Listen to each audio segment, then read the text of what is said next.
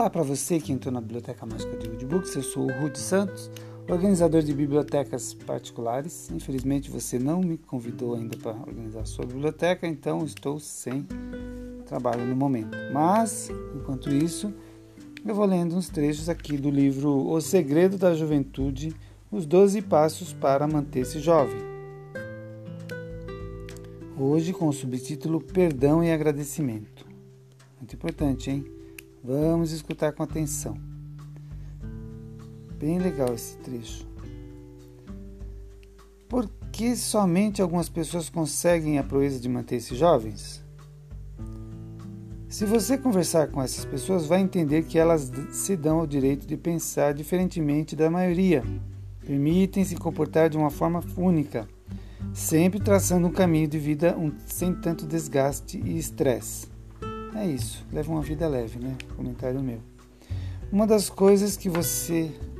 Uma das coisas que mais fazem você perder a sua preciosa energia é o espírito de briga.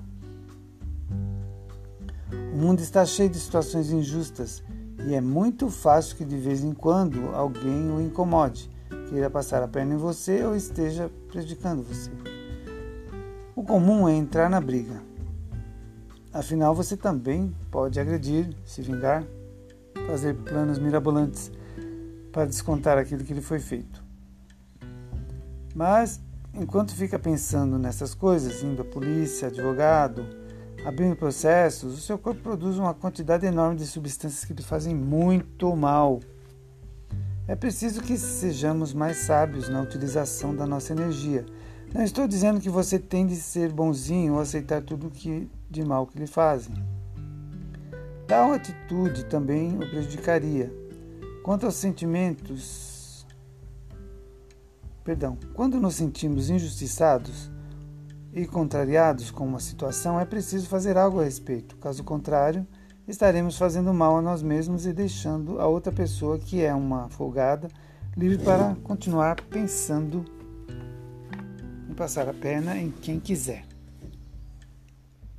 O que fazer então? É preciso ter claro que é mais importante. É preciso ter claro o que é mais importante e o que é menos importante em nossa vida, para não canalizar a energia para o que é menos importante, ou seja, para então canalizar a energia para o que é mais importante. Se a sua meta é viver tranquilo, é realizar-se profissionalmente, é amar, então toda a sua atenção deve ser focada nisso. Qualquer outra coisa ou fato que ocorra é menos importante.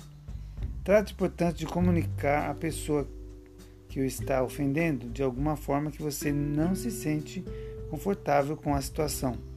E para você, não é bom conviver com esse tipo de comportamento ou atitude dela. Tente resolver o problema com a comunicação clara e transparente, para não deixar nenhuma dúvida de que você não gostaria que a situação se repetisse. Fale calma, firmemente. Fale calma e firmemente. E depois, meu amigo, vá para a sua vida, vá para o que é realmente relevante. Daí é possível perdoar. O perdão precisa ser compreendido com essa amplitude. Era estranho quando estávamos nas aulas de religião e ouvimos que devíamos perdoar. Sair por aí perdoando somente porque alguém lhe disse que deve perdoar pode não ser uma coisa verdadeira. Você fica uma pessoa boazinha, mas sem autenticidade.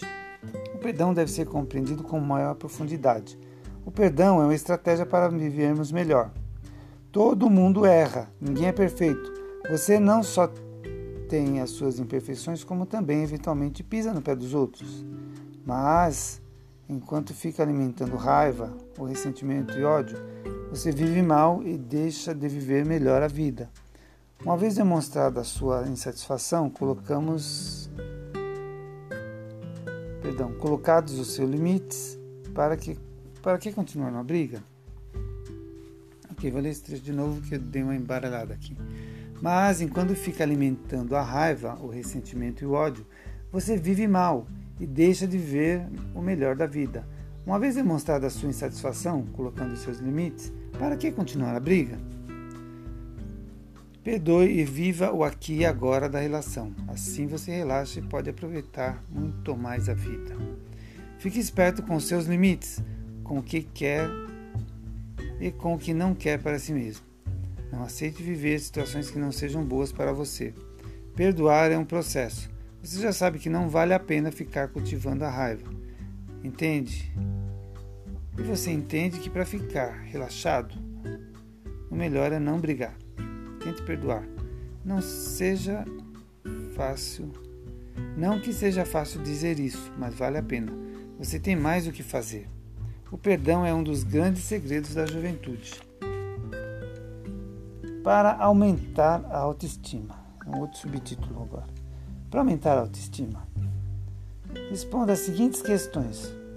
Você reserva algum tempo do seu dia para ficar consigo mesmo? Você gosta de si mesmo quando se olha no espelho? Você julga e se condena muito? Você se julga e se condena muito? Você costuma se sentir culpado em relação aos outros?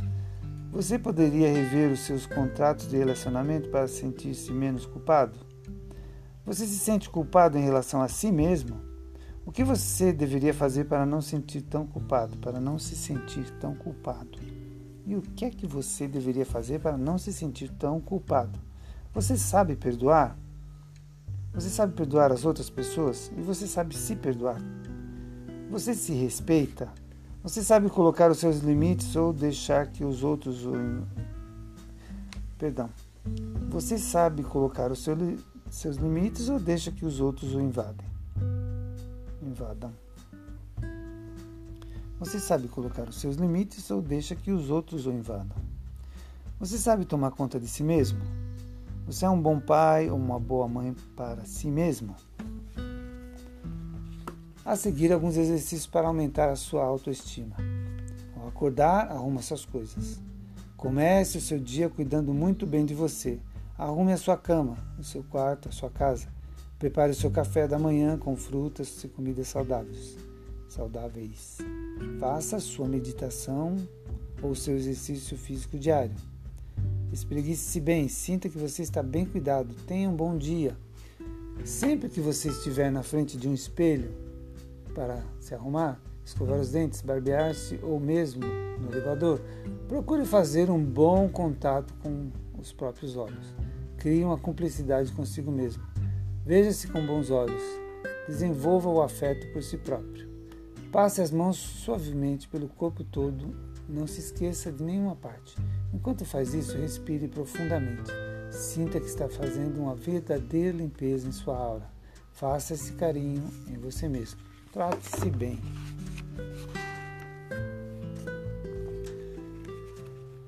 Capítulo 2 Entusiasmo pela vida. A criança interior.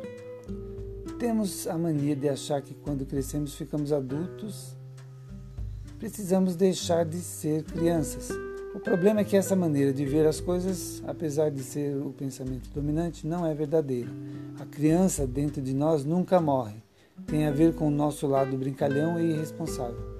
Dançar, falar abobrinha, contar piada, dar risada, comer, fazer sexo, passear, divertir-se. Se você não lhe der espaço, a sua criança interior vai se manifestar de formas muitas vezes inconvenientes. Talvez faça algo para prejudicar você, prejudicar a sua saúde, talvez seja autodestrutiva. O que faz uma pessoa parecer jovem, dentre muitas coisas, é o seu jeito de falar de se movimentar. Portanto, se sua criança pode se manifestar sem culpa, e isso contribui para que você fique com a expressão mais jovial. Existe uma história zen da qual gosto muito. Havia um rei que um dia resolveu ter um ataque de bondade. Ao saber que dois súditos haviam sido condenados à morte, resolveu dar-lhes uma chance. Mandou então esticar uma corda bamba sobre um abismo entre duas montanhas e disse: Quem conseguir passar para o outro lado, seguindo pela corda bamba, estará livre da condenação. Que bonzinho esse rei. O primeiro homem rapidamente tomou decisão e foi. Quando percebeu, já estava a salvo do outro lado, feliz e livre da morte. O segundo homem gritou-lhe então: Ei, como é que você fez para chegar aí? O primeiro respondeu: não vai dar para eu, te dizer. A única coisa que sei é que não pensei duas vezes antes de vir. Antes de vir. E mais, vou dizer para você: quando estava caindo para a direita, eu me inclinava para a esquerda. E quando estava caindo para a esquerda, eu me inclinava para a direita. E assim acaba a história. Delicia-me com essas historinhas porque traz uma série de mensagens. Uma delas é que se você não se arriscar de alguma forma, estará vivendo uma certa condenação à morte. Quando aposta somente na segurança pessoal, você deixa de arriscar na aventura da vida e fica tudo mais chato, praticamente morto. Outra que é que quando o homem estava caindo para um lado, ia para o outro. Veja só, você se você é uma pessoa sempre muito responsável, vai tentar fazer algo para compensar isso. Provavelmente vai desenvolver algum tipo de neurose ou compulsão. É importante saber contrabalançar a responsabilidade com os momentos de não responsabilidade. E isso é uma sabedoria. Se você faz isso no seu cotidiano, trabalhando, descansando, ficando sério e brincando, aos poucos vai aproximando de um equilíbrio muito saudável. Aos poucos vai se aproximando de um equilíbrio muito saudável. Entrar em contato com a criança interior, reconhecendo reconhecendo-a e dando-lhe espaço, é um passo importantíssimo para cultivar a juventude. Há pessoas que são criadas sem humor tudo muito sério. Existem famílias que doutrinam seus filhos para que se tornem adultos o mais rápido possível. Crianças que têm discurso de adulto. Crianças que ficam diante do computador trancadas dentro de um apartamento. Não correm, não brincam. Tornam-se adultos que envelhecem antes do tempo. Essa falta de entusiasmo mata e envelhece. As crianças têm um brilho incrível nos olhos, é fascinante ver isso. Os adultos normalmente vão perdendo esse brilho, salvo algumas exceções. Você deve se lembrar que quando era criança, você ficava entusiasmado com detalhes, se divertia com muito pouco. E a gente vai perdendo essa capacidade, vai perdendo a perspectiva de se interessar pelo céu azul, pelas flores, pelas estrelas, pela lua na noite, pela beleza que é o ser humano, pela natureza. Quanta coisa! Coisa linda há neste mundo. Muitos adultos vão ficar vão ficando insensibilizados e vivem um tédio danado. Muitos adultos vão ficando insensibilizados e vivem um tédio danado. Mas infelizmente, há os que não perdem a inocência. São pessoas que, apesar da vida responsável de adulto, cultivam também o espaço em sua vida que dedicam à poesia das coisas eu mesmo, por causa da minha profissão, acabo conhecendo muitas que ainda têm essa aura infantil.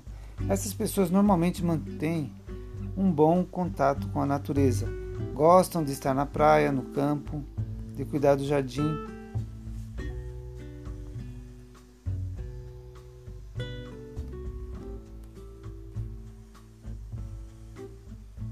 Algumas são colecionadoras de cristais e pedras.